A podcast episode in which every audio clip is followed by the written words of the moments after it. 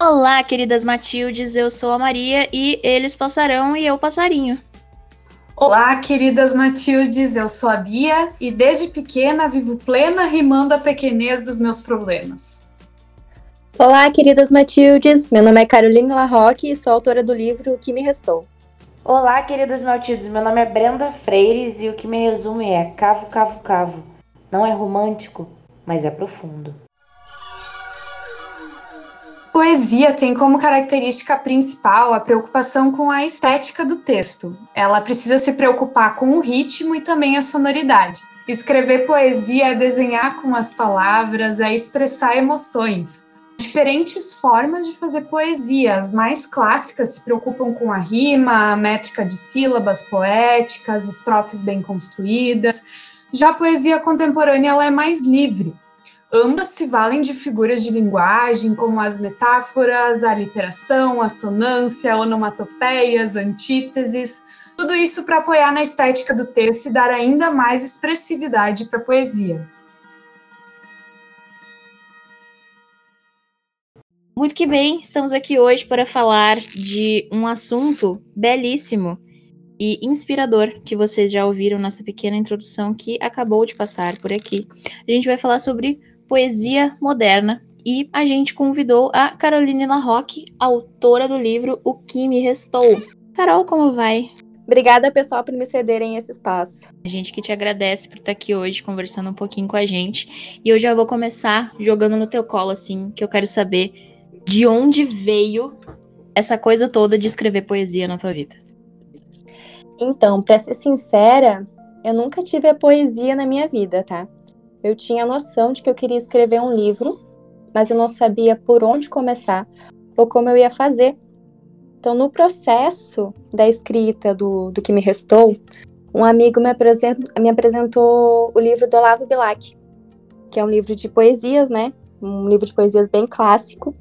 E depois que eu li esse livro, que eu tentei no rascunho escrever qualquer coisa, e saiu cinco que é a primeira poesia do meu livro, e foi aí que eu pensei: caramba, é isso que eu quero fazer, é isso que eu vou tentar escrever. E consegui, né? Tenho aprendido aos poucos. Tu começou assim, do nada, te, te veio esse negócio na cabeça de que, ah, eu acho que eu posso fazer isso aqui, e saiu. Foi completamente do nada, porque, como eu disse, eu tinha a ideia de escrever mas eu não tinha noção de como é que eu ia fazer. Tentei contos, tentei narrativa, enfim, de tudo quanto é jeito, eu não estava satisfeita com nada, com nada mesmo. E eu lembro até que eu fui para Rio Grande visitar minha mãe, e eu estava com esse livro do Olavo Bilac, e eu terminei de ler ele na, no meio da viagem, era de noite, e eu abri meu caderninho de poesias e escrevi os cinco e saiu. Foi completamente do nada, foi aleatório. Carol, tu sempre escreveu assim, ou essa vontade surgiu com o tempo? E tu lembra em alguma ocasião específica que surgiu essa vontade de se expressar por meio da escrita? Desde que eu me lembre, a escrita ela sempre teve presente na minha vida, sempre. Mas eu acho que começou com a leitura, né? Eu lembro de pequenininha com os gibis da turma da Mônica. Eu adorava oh. com meu pai para poder pedir um gibi. Eu ficava ansiosa para ler. Eu acho que começou aí. E eu também tenho muita influência, porque meu pai ele é roteirista.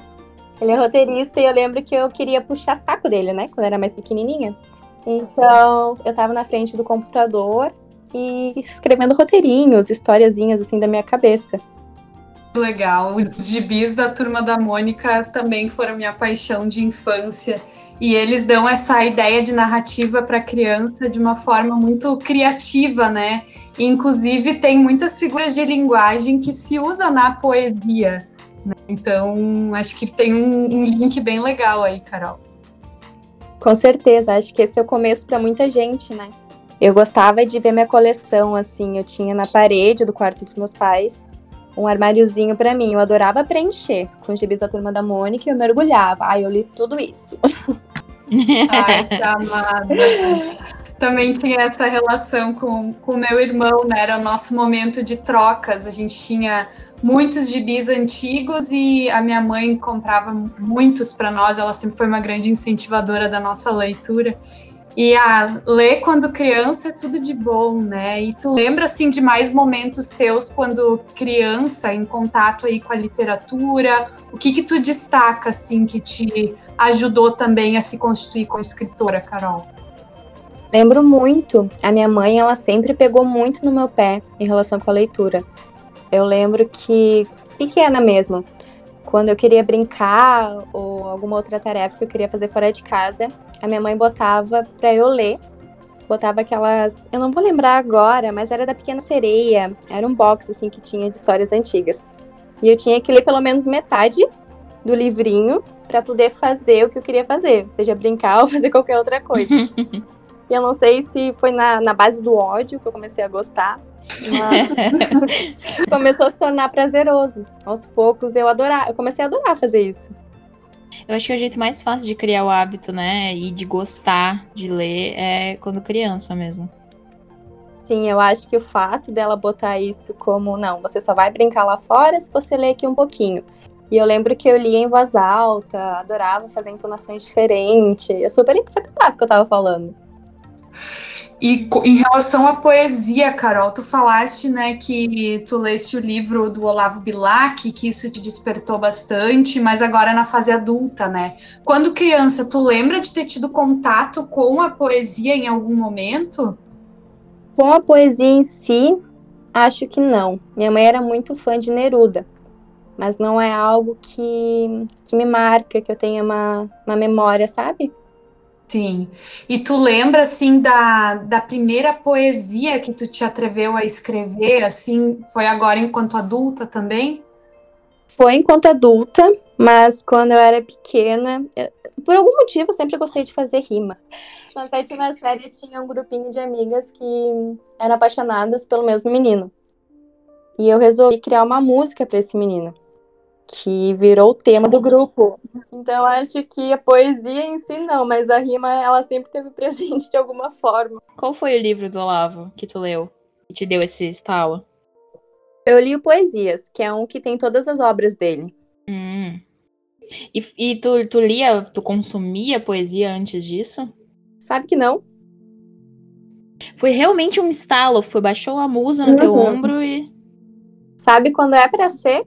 Sei, sei bem. E tu acha que as pessoas, no geral, também têm essa percepção, né? Não sei, né, Maria? A gente já conversou várias vezes sobre essa questão da poesia, que a gente percebe, Carol, não sei se tu percebe também, que é um pouco um tabu, né? Quando a gente fala de poesia, de ler poemas, as pessoas ficam um pouco inseguras de como começar a consumir ou aquela questão de não estou entendendo o que essa pessoa quer falar, porque a poesia ela é muito muito atrelada à estética do texto, né, a narrativa, principalmente Sim. falando das poesias mais clássicas, né? Tu também enxerga isso como um tabu, assim, a leitura de poesia? Com certeza, até porque a poesia mais clássica ela é toda estruturada de uma forma muito diferente, né? Mas eu acho uhum. que agora a gente tem vários livros, inclusive a Cindy me emprestou um de, agora eu lembrei, poesias Outros Jeitos de Usar a Boca. Ai, maravilhosa! Isso, que foi como, acho que foi a primeira vez que eu vi a poesia de uma forma mais simples, de uma forma mais acessível. E eu acho que a gente não tem tanto acesso a isso porque a gente tem muita ideia.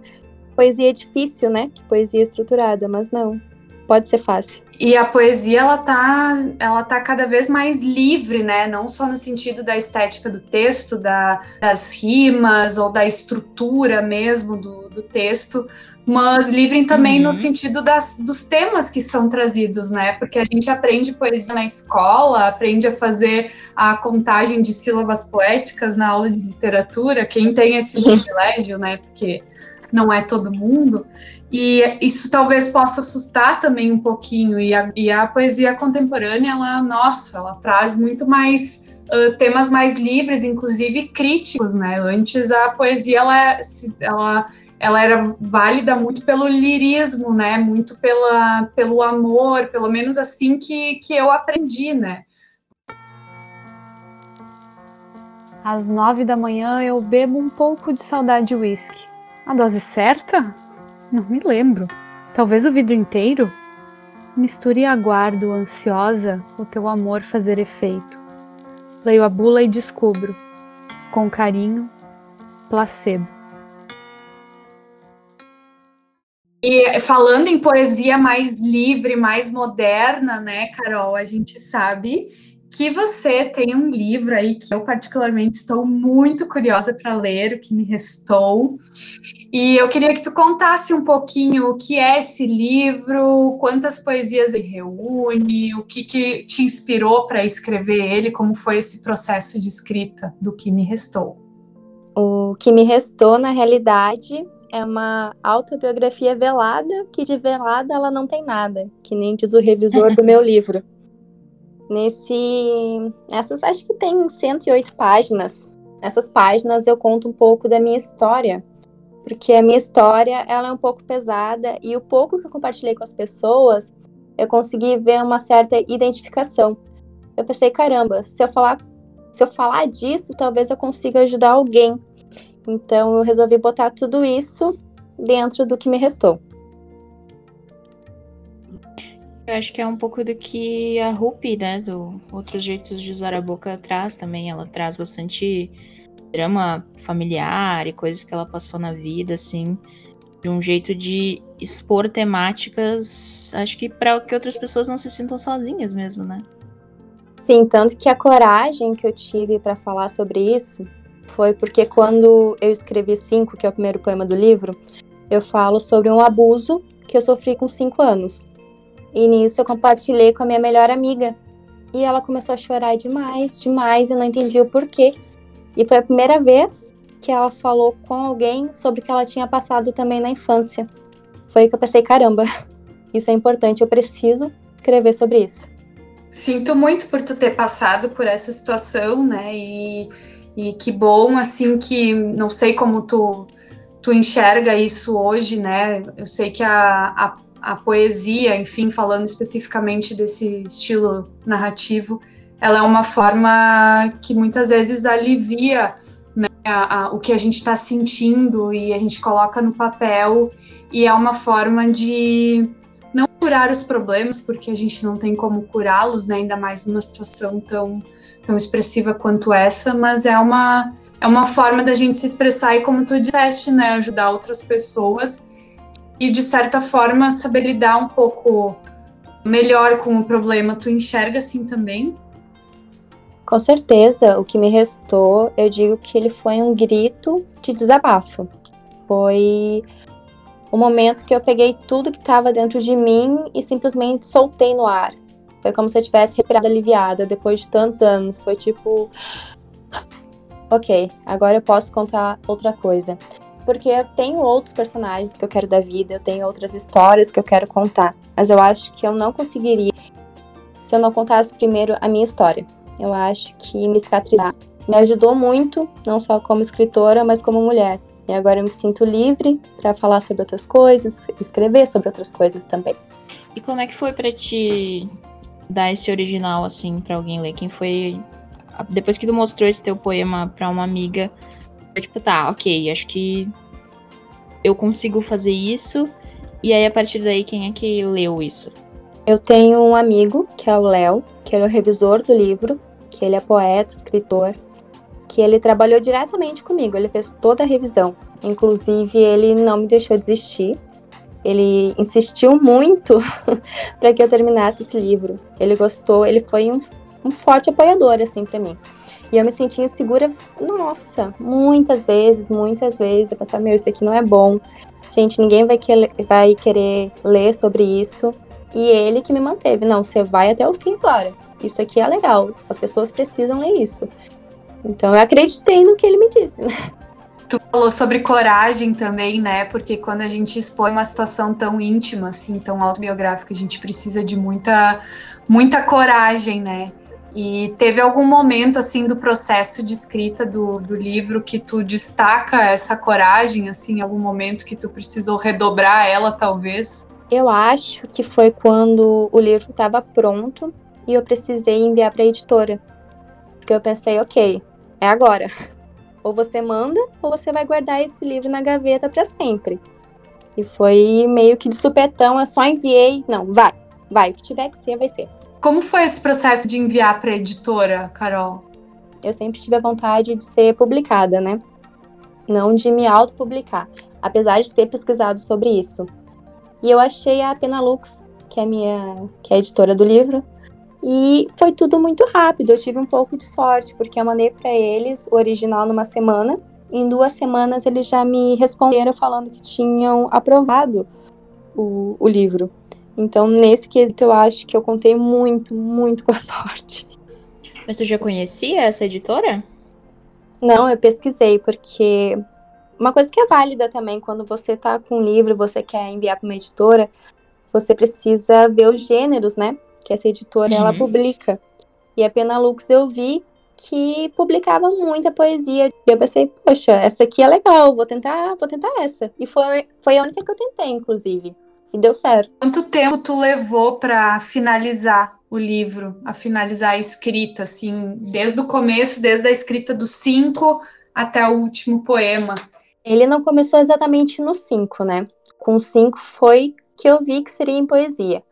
Mas há uns três anos atrás eu terminei meu noivado e eu me vi totalmente sozinha aqui na capital, eu e meu cachorro, e eu não tinha mais nada.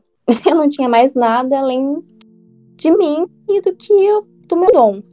E eu comecei a anotar frases aleatórias, ideias que eu tinha pela casa, nos cadernos, guardanapos. E eu tinha muitas anotações. E eu acho que aos poucos eu fui juntando isso. Tanto que quando eu escrevi os cinco, eu não tinha nada pronto.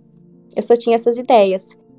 Então, esse processo todo durou uns dois anos dois anos de anotações, dois anos de ideia, dois anos sentindo, só botando para fora o que eu tava pensando. Mas teu processo criativo, então, basicamente é esse: vai pegando o que vem na cabeça, joga no papel e refina depois. Exatamente. Eu tenho post-it por toda a parede agora, aqui inclusive no meu quarto, por tudo. São anotações assim aleatórias que quando eu sento para escrever, aí sim eu trabalho em cima. Como é a tua relação com as rimas, Carol? Tu te prende assim, tu, tu na escrita da poesia, tu pensa, bah, tem que rimar, ou tu é mais livre com, com as rimas? Nada, eu sou bem livre, assim. Na hora de escrever, eu só sento e escrevo o que vem na minha cabeça. Daí depois né? Se precisar rimar, aí eu trabalho, troco a palavra, mas na hora de escrever eu não me prendo, não. Porque se eu for me prender, é, se eu for me prender, não vai sair nada. Brenda e Maria, como é que vocês fazem? Fiquei curiosa agora. Bem. Cara, eu vou mais ou menos isso aí também. Eu sento e saio escrevendo um monte de coisa. Eu fiz silêncios inteiros desse jeito. Eu acho que. Bom, eu consumo muita poesia, né? Então eu leio livros, eu acompanho outros poetas. Foi para mim foi uma forma bem orgânica, sabe? Foi acontecendo. Eu já escrevia textos, aí daqui a pouco eu fui vendo que eu tava escrevendo poesia, mas eu também escrevo pela casa.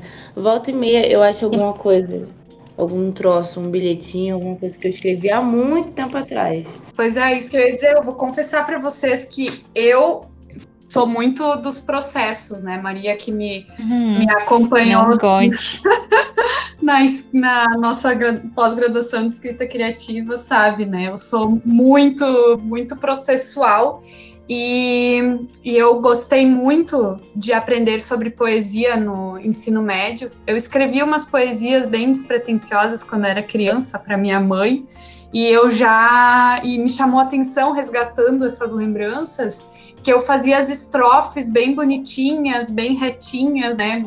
A virginiana que habita no meu mapa astral, nesse momento, se chacoalha inteira. E eu, e eu sou muito, muito sistemática com a escrita da poesia. Eu escolho palavras, aí eu tento rimar as palavras, conectar elas umas nas outras, e a partir disso eu transformo essas palavras na poesia. Então, essas questões de rimas internas ou rimas no final e as estrofes bem definidas, eu tento até me libertar um pouquinho disso, porque isso pode te engessar, né, em determinado ponto. Mas eu gosto muito da poesia clássica. Vou confessar para vocês que bate o coração, assim, um Vinícius de Moraes com os sonetos bem definidinhos, né, com a literação, tudo certinho, me, me, o coração bate mais forte. É que visualmente fica muito bonito mesmo, né?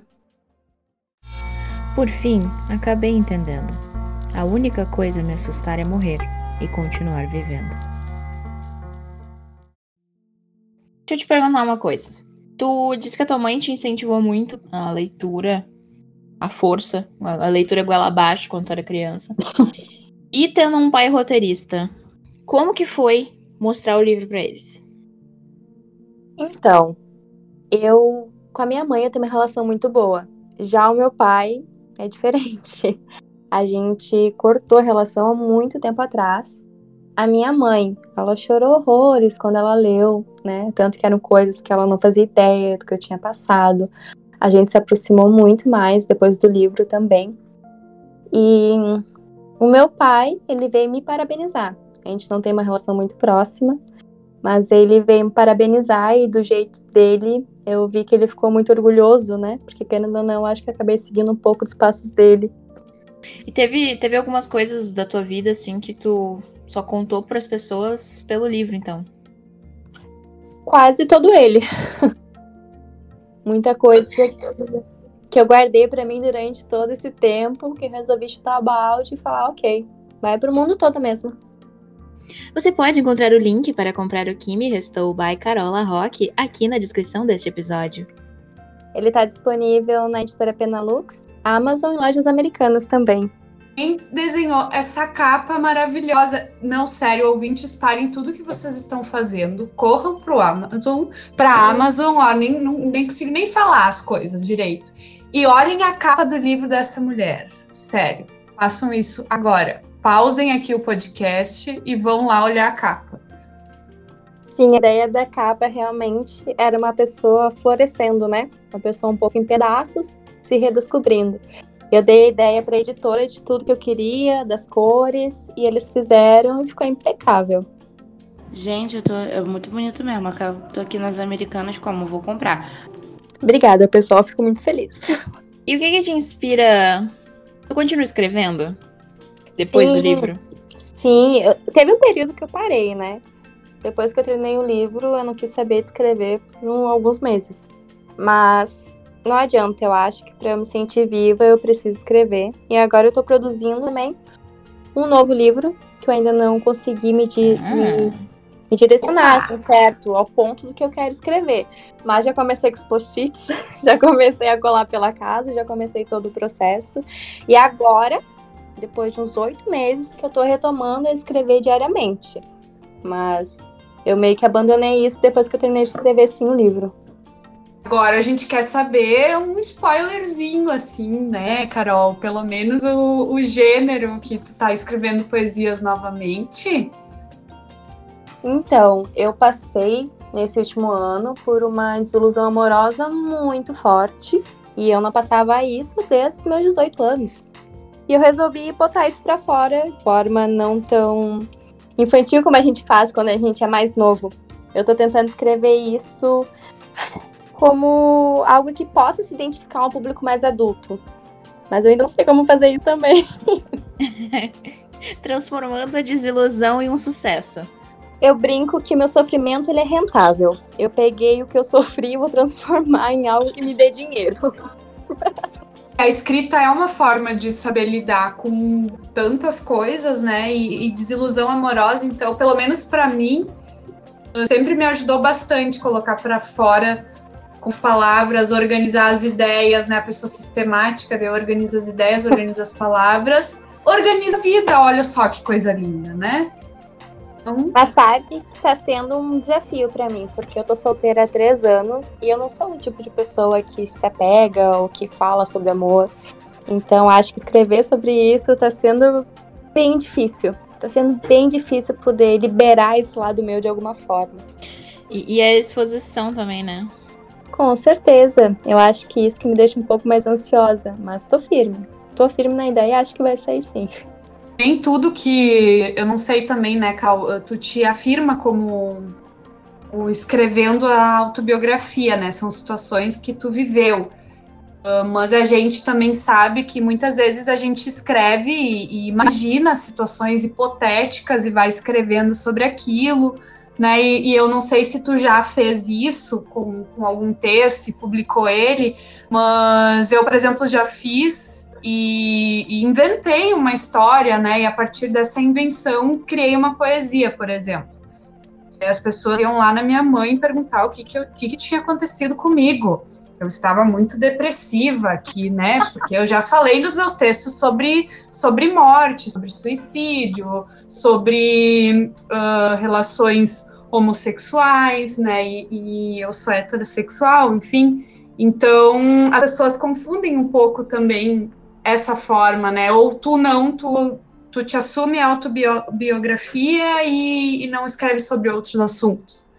Eu escrevo sobre outros assuntos, mas no momento tenho dado prioridade realmente ao pessoal. Já tive textos que eu publiquei, que eu inventei assim na minha cabeça, teve um alcance bem legal, mas eu acho que eu gosto mais de escrever sobre o que, que eu tô passando. Claro que às vezes a gente aumenta um pouco, né? Cria umas coisinhas daqui, mas a base realmente é sobre o que, que eu tô passando.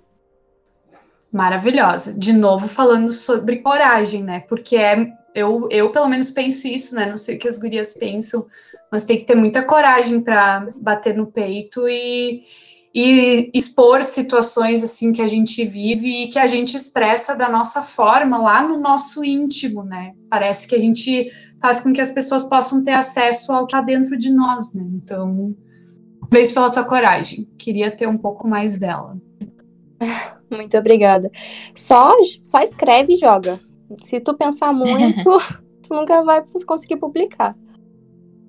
Quando, quando tu pensa nesse teu livro e no fato de que ele é autobiográfico, o que que te, te dá mais a sensação de uma ansiedade das pessoas estarem te vendo ou um alívio das pessoas estarem te vendo? Eu já tive bastante essa ansiedade. Hoje em dia eu sinto orgulho, porque meu braço esquerdo ele é todo em cicatriz. Eu tive períodos bem grandes, assim, na minha vida de escuridão. Eu passei por um momento de depressão muito ruim. E eu falo isso no livro também. Isso era um ponto fraco que eu tinha muito medo de expor. Mas no próprio livro eu falo que dessa vez, somente dessa vez, eu me feri em arte. Para, vez de cicatrizes, ter uma história para contar. Então, quando eu vejo o meu livro, eu começo a sentir orgulho e pensar, porra, que legal. Eu consegui. Ai, que lindo. Que lindo, né? Não, e deixa eu resgatar aqui palavras do Léo que a, que a Carol comentou.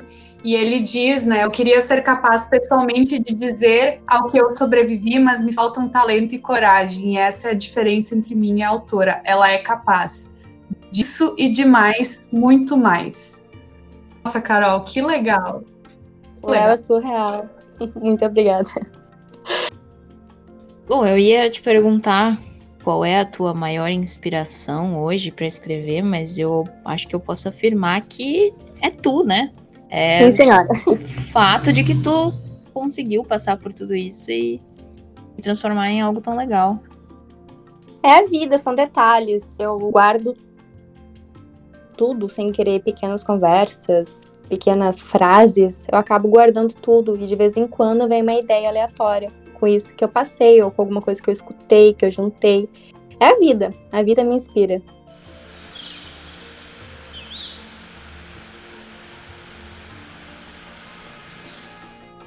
Uh, Carol, dá dicas aí para o pessoal de como ler poesias, ou tu, tu, também tem alguma dica de como tornar as pessoas mais interessadas por poesias, que é uma forma tão profunda, né, de se conectar com outras pessoas, pelo que tu tá trazendo muito do que do que me restou, né, o que ele aborda. Uh, tem alguma dica específica para os nossos ouvintes sobre leitura de poesias? Bom, ser escritora já é difícil, né? De poesia, então nem se fala. Mas o que tem me ajudado bastante a divulgar meu trabalho é pegar trechos, não a poesia inteira. Eu trabalho muito com Instagram para divulgar, né, o meu livro. Então o que eu faço, eu pego um trecho que eu acho que ele é identificável e jogo. E nisso gera engajamento, as pessoas ficam com curiosidade para ler mais, já querem saber do livro. Mas se eu botar ela inteira, não vai ter tanta curiosidade quanto aquela pequena frase que eu sei que vai tocar alguém. E qual que é o teu arroba do Instagram para o pessoal poder te acompanhar? É Caroline Larroque. L-A-R-R-O-Q-U-E. Tá, partiu seguir a Carol e curtir. E comprar o livro. Comprar o livro, obviamente, né? O que me restou, que a capa já me conquistou aqui, né? Já tô, já adicionei no meu carrinho aqui. Muito obrigada, eu agradeço. Se as pessoas lessem mais poesias, Carol, eu acho que a humanidade talvez estaria um pouquinho mais curada do que ela é hoje, né? É que é uma troca, né? No, no próprio Instagram, agora que eu comecei a postar mais as poesias, de vez em quando eu recebo mensagens aleatórias de pessoas e dizem: Poxa, fazia muito tempo que eu não escrevia, mas lendo aqui teu poema me deu vontade de escrever. Olha só o que eu acabei de fazer. E me manda. Sabe? As pessoas elas sentem essa vontade de compartilhar ou sentem vontade de voltar a escrever. É bem legal, né? Só precisa de um início. Pra gente encerrar esta conversa, eu queria que vocês me indicassem alguma coisa. Pode ser um livro de poesia, pode ser um filme que vocês achem poético, pode ser algo que seja só inspirador, pode ser o que vocês quiserem. Então eu vou, eu vou indicar, já assim, fazendo uma conexão com esta que me antecedeu, para vocês acessarem no Amazon, na Amazon, o livro Silêncios da Maria. É um livro cheio de poesias super inspiradoras, é muito gostoso de ler, muito leve, fluido.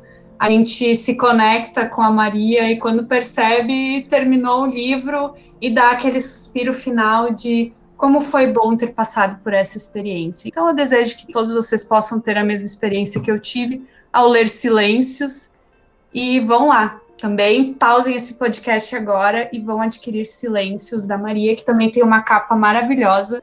Foi feita pelo irmão dela, né? Vamos divulgar o trabalho do ano. Então, essa é a minha dica.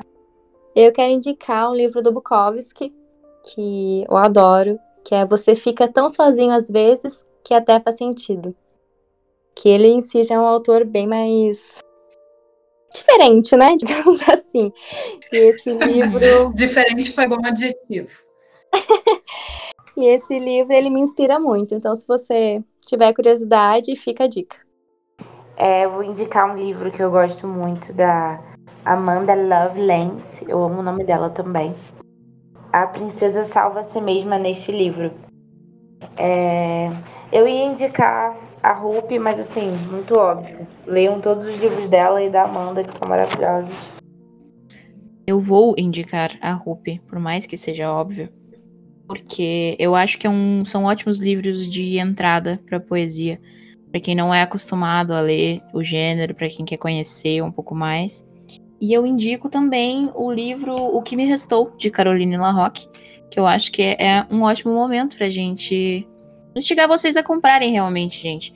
Porque, primeiro, a gente precisa apoiar autores nacionais e a gente precisa apoiar autoras mulheres e a gente precisa apoiar a poesia. É difícil ser uma mulher publicando coisas e é difícil ser uma mulher que escreve poesia. Tem um estigma por trás de ser uma poetisa. Então apoiem, comprem o livro e consumam conteúdo de mulheres. Eu quero indicar, eu esqueci, eu queria indicar um filme também, que eu acho poético.